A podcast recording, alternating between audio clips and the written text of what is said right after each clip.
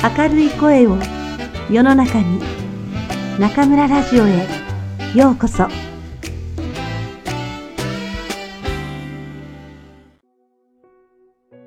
あなたに送る人生の薬箱。愛さなくてはいけない二つのこと。松浦弥太郎。前書きに変えて。ある日僕はこんなことを考えました。日々、暮らしや仕事の中で僕らの心を動かしているものは何だろうと。僕らの心は何によって動かされているのだろうかと。そして、ある時ふと、こんなことに気がついたのです。もしやと。それは、私たち人間すべてが共通して抱いている心の根底に潜んでいるもの、私たちは常に何かに怯えているのではないかということです。私たち人間は強くは見えても誰もが弱い生き物です。他人に対してはいくら強くあっても自分自身に弱いのが人間です。しかし、その弱さと向き合ったり、弱さを受け入れたりするのはなかなか難しいことです。弱いと気がつくことだけでも難しいでしょう。誰だって弱さを隠したいからです。弱さを認めたくないからです。では、私たちは何にいつも怯えているのでしょうかそれは何かに対する恐怖とひたすらに感じる寂しさだと思います。私たちは常にこの二つに怯えて暮らしているのではないでしょうか。それはあなた一人だけではありません。人間であれば、いわばそれが生きている証でもあるのです。誰もがみんなその二つを背負って生きているのです。そして、その二つが私たちの暮らしと仕事、人生を動かしているように思えるのです。例えば、仕事を一生懸命行う。仕事の動機は社会貢献でもあり、自分自身を高めていくこと、経済的安定を手にすることでもありますが、それよりももっと根っこにあるものは、貧乏になるのが怖い。人と比べて劣ってしまうのが怖い。社会人として阻害されるのが怖い。という様々な恐怖。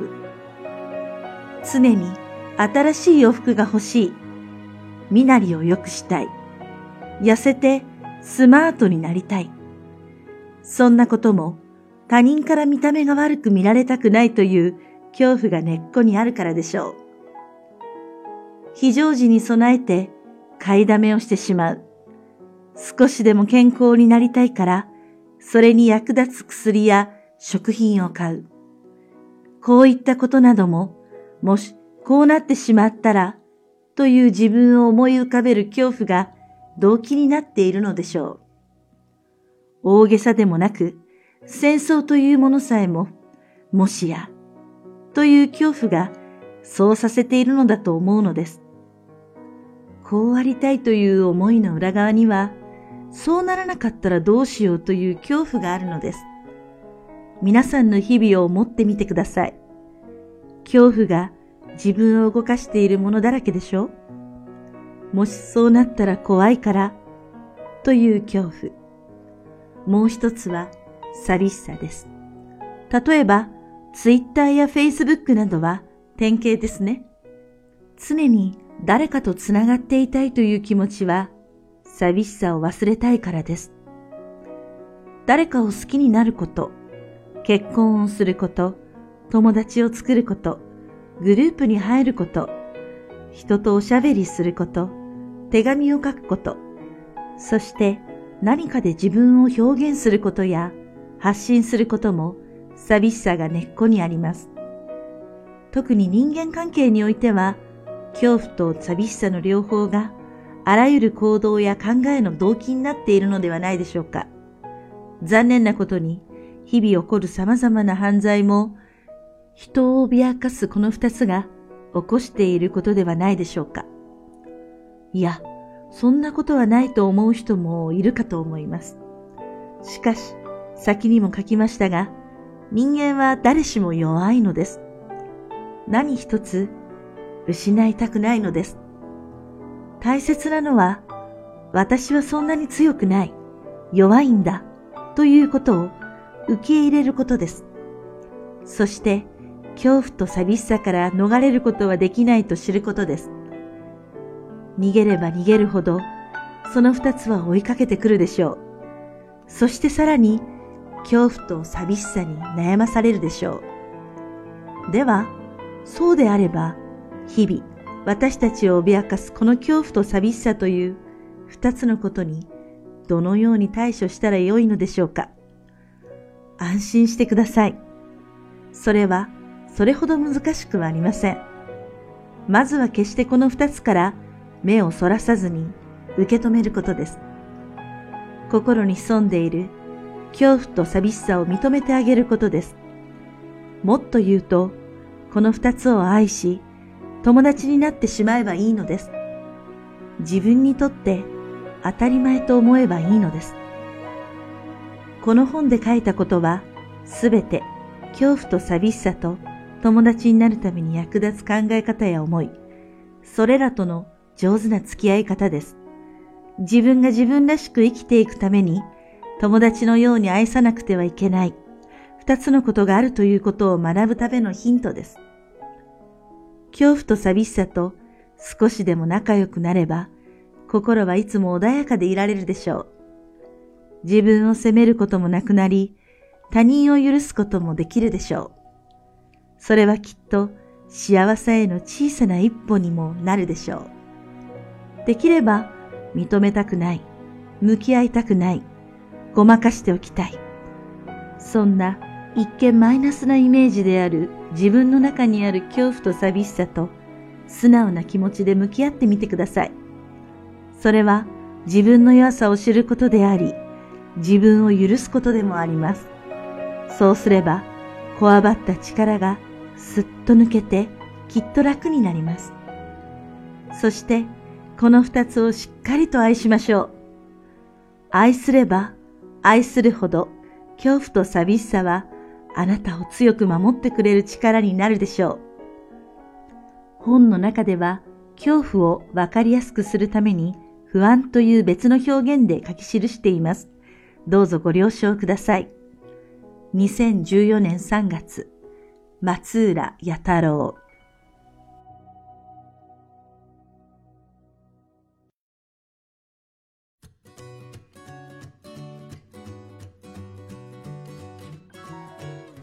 皆さんこんばんは。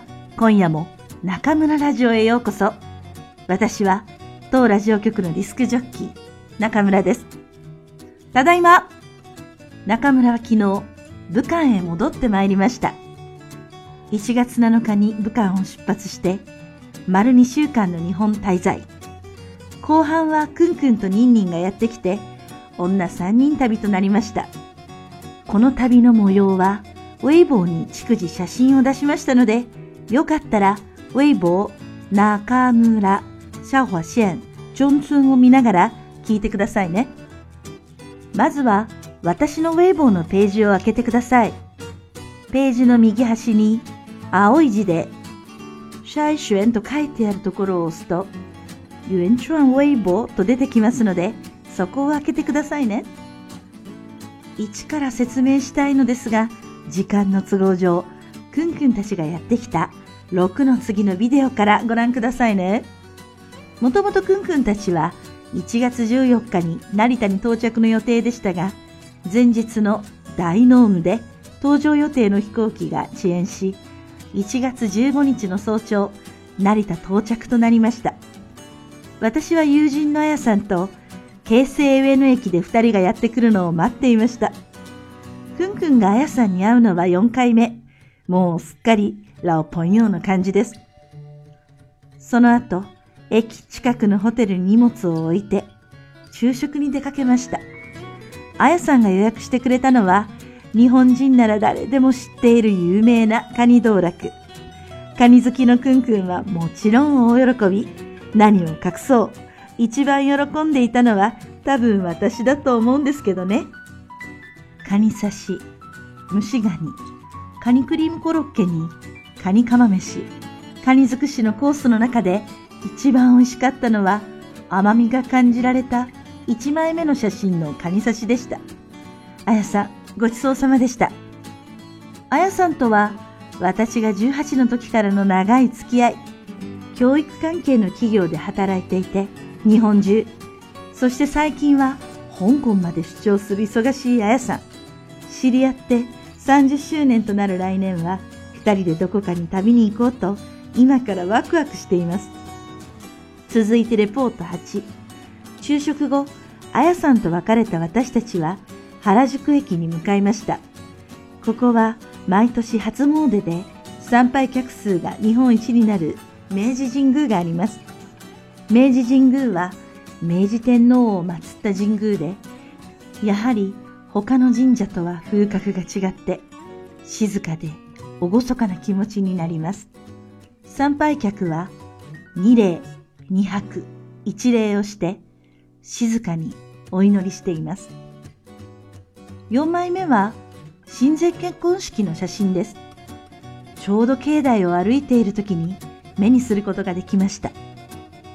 白むくの花嫁姿、品があって綺麗でしたね。5、6、7枚目は原宿竹下通り。中高生の行ってみたい場所ベスト3に入るだけあって、確かにティーンエイジャーが喜びそうなお店ばっかり。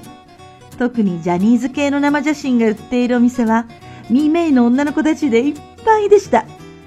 キンキキッズの大ファンであるニンニンには最高の場所だったかもしれませんね。原宿名物のマリオンクレープを食べて、私たちは秋葉原に向かいました。一昔前は電気街だった秋葉も、すっかりオタクの街になってしまいましたね。立ち寄ったブックオフでも BL コーナーがドーンとあって、これまたニンニンが嬉しそうに本を買っていました。さてお次はレポート9。豪華な昼ご飯と打って変わり、晩ご飯はいかにもおじさんが入りそうな居酒屋へ。1枚目は、くんくん大好物のタコブツ。2枚目は、中村大好物のソーセージです。ビールで喉を潤し、焼き鳥を食べました。くんくんにんにんの二人は、この焼き鳥が大好きですので、きっと皆さんの口にも合うと思います。日本に行ったら、ぜひお試しくださいね。若い二人はもちろんこれだけでは足りず、恒例のコンビニグルメパーティーをホテルで開催。8枚目をご覧ください。梅酒にほろ酔い大吟醸まで。ああ、日本のコンビニは最強です。くんくんが選んだジャガビーは見事に当たり、この度、幸先よいスタートとなりました。レポート10に進みます。2日目、上野のホテルから浅草近くの専属の民泊に移動しました。部屋からスカイツリーが見える綺麗なお部屋だったのですが、大きなスーツケースを抱えての移動は何かと不便で、やっぱり駅近くのホテルがいいと実感しました。昼ご飯はファミレスのデニーズで、いらっしゃいませデニーズへようこその懐かしいフレーズがなぜか嬉しい中村でした。写真は1枚目がオムライス、2枚目が一口ステーキ、3枚目がビーフシチュー。さて、中村が食べたのはどれでしょうか午後は池袋に向かい、中国人の日本語作文コンクール主催者、大薬中先生の事務所を表敬訪問。一日何件もの面会予定があるにもかかわらず、先生は私たちのためにお時間を作ってくださいました。ダン先生、誠にありがとうございました。ダン先生の事務所は立教大学の隣にあり、せっかくだからとキャンパス見学。さすが校舎が美しいことで有名な立教大学。赤レンガの校舎が綺麗でしたね。ここは観光学部が大変有名な大学ですから、観光学に興味がある方は、留学先の候補の一つにしていいかもしれませんね。さて、レポート11、12。この日の夜は、全人校時代の教え子の予算と会いました。まず、日本語学校に留学した彼女は、アルバイトを2つ掛け持ちしながら大学進学の費用を貯めた努力家です。彼女が笑顔で話す苦労話を聞くと胸が痛くなります。彼女のバイト先、カレッタ汐留46階の北海道では、美しい夜景を見ながら、美味しい海鮮料理に舌鼓を打ちました。日本5回目のクンクンはもちろん、初めてのニンニンも、武漢では食べられない美味しい刺身に大興奮。ああ、これから武漢で何を食べてもこれと比べちゃうんでしょうね。予算は2月中旬に武漢に遊びに来てくれるとのこと。今度は私たちが精一杯ご馳走しますからね。また会えるのを楽しみにしています。レポート13をご覧ください。女3人旅3日目。今日のゲストは、たいちゃんこと私の妹です。165センチで 2L サイズの私とは対照的な身長152センチの小柄なたいちゃん。小さい時から親戚や周囲の人から、たいちゃんかわいいね。お姉ちゃんは、元気そうね。と言われてきた私たち。4枚目の集合写真に妹も写っていますが、確かに43歳には見えませんね。この日はスカイツリー見学からスタート。なんと中村、実はスカイツリーに登るのは初めて。で、くんくん、ニンニン以上に大興奮。ちょうどお天気も快晴。真っ青な空の下、643メートルの銀色のスカイツリーが、朝日の中でドーンとそびえていました。スカイツリーには2つの展望台があって、上まで登ると少々お金がかかりますが、それでもぜひ皆さん、一番上450メートルにある展望回廊まで上がってくださいね。350メートルの展望デッキとはまた違う景色が見られますよ。そしてなるべく朝9時までに上がった方がいいと思いますよ。10時を過ぎると修学旅行などの団体客でいっぱいになってしまいます。私たちも9時から9時30分までの入場を予約しておいて正解でした。お目当ての真っ白な富士山も拝むことができ、気分爽快。やっぱりこの季節の富士が一番綺麗ですね。予定よりずいぶん長くいたスカイツリーに別れを告げて、私たちはかっぱ橋方面に向かいました。浅草のお昼ご飯といえば、やっぱり蕎麦でしょう。たまたま入った蕎麦屋さんが大変美味しく、一同大満足。くんくんとニンニンが美味しそうに蕎麦をすすっているビデオも、レポート12の前にアップしましたので、どうぞご覧ください。二人ともいい音立てていますね。続いて、レポート16へ行きます。かっぱ橋は、厨房用品や食品サンプルを売るお店が並ぶ商店街で、食べ物に興味がある私は、この辺りをブラブラするのが大好きです。食品サンプルは本物以上に高くて、なかなか買えないですけれど、いつか絶対に大人買いして部屋に飾りたいなって思っています。さて、かっぱ橋を抜けると、そこは浅草寺。東京観光スポットの代表格らしく、たくさんの観光客がいました。ここは明治神宮とは打って変わって陽気な感じで、下町の雰囲気がよく現れているところです。おみくじを引いたら、妹と全く同じ番号で、なんと今日が出ちゃいました。ニンニンは大吉、クンクンは吉。本当はいけないんですけれど、これじゃ武漢に帰れないということで、もう一回引いたら吉が出て、努力すればこれからいいことが重なるとのこと。ははは、まったく私らしいおみくじの内容です。帰りもお店を見ながら中見世通りを通り、雷門まで戻ってきました。晩ご飯には少々早かったので、近くのカラオケ屋に入って本場のカラオケを堪能。採点機能を試してみたら、これが結構面白いんですよ。くんくんが生き物係のエールを歌ったら、1200人以上の中で40位に入る大健闘。ビデオを出しましたので、皆さん、暇な時にでも聞いてあげてくださいね。お腹もいい感じに空いてきた私たちは、晩ご飯の焼肉へ行こう。旅行前に日本で何が食べたいと聞いたら、即座に焼肉と返したくんくんのために、たいちゃんが浅草で人気のあるトコリというお店を調べておいてくれました。皆さん、レポート17の和牛のいい色と、くんくんのいい笑顔をご覧ください。もうこの笑顔が全てを物語っております。和牛はまず肉が焼ける香りが違うんですよ。味はもちろんのこと、飲み込むのがもったいないほどの油の甘みがあるんです。あ、書いていてもよだれが出てきちゃいますよ。こうして中村、くんくん、ニンニンの女三人旅前半部分が終了しました。次回は旅のメインである横浜と草津温泉のレポートをお送りしますね。どうぞお楽しみに。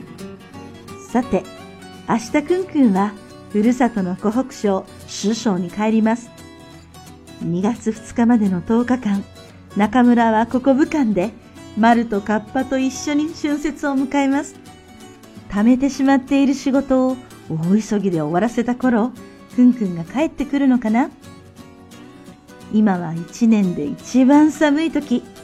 皆さん、どうぞご自愛くださいね。それではまた次回、ここでお会いしましょう。良い春節をお迎えください。